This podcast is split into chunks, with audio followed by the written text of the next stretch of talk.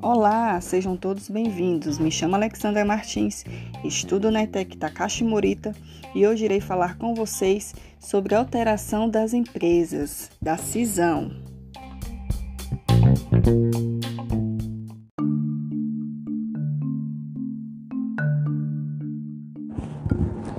A cisão é a transferência parcial ou total do patrimônio da sociedade para uma ou várias sociedades já existente ou constituída para tal fim.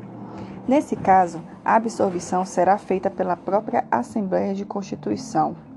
No caso de transferência para a sociedade já constituída, a sua absorção obedece às regras da incorporação, se assemelhando e muito a esta, mas não se confundindo. Desse modo, temos a cisão total, que é quando todo o patrimônio da sociedade é transferido para outras sociedades, ocorrendo a extinção da cedinda. No entanto, no caso da cisão parcial, apenas parte dos bens são transferidos, substituindo. Observa-se que o patrimônio cedido é moeda de pagamento da subscrição do capital e não compra e venda propriamente pura e simples. Nesse compasso, para esse tipo de operação nas sociedades limitadas, o fator gerador não aglutina no direito de retirada.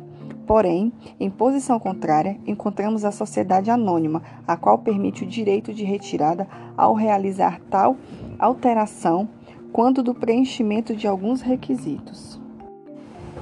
No caso da cisão total, as sociedades que recebem todo o patrimônio são solidariamente responsáveis pelas obrigações anteriores assumidas à cisão, limitando-se a responsabilidade ao valor do patrimônio transferido, havendo assim uma sucessão universal.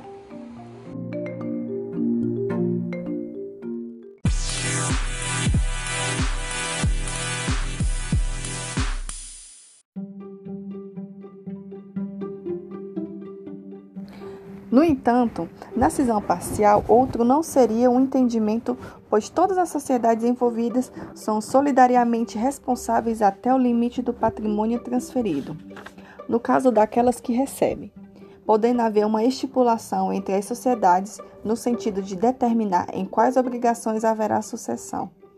Destaca-se que as regras dos credores prejudicados seguem as mesmas da incorporação e fusão.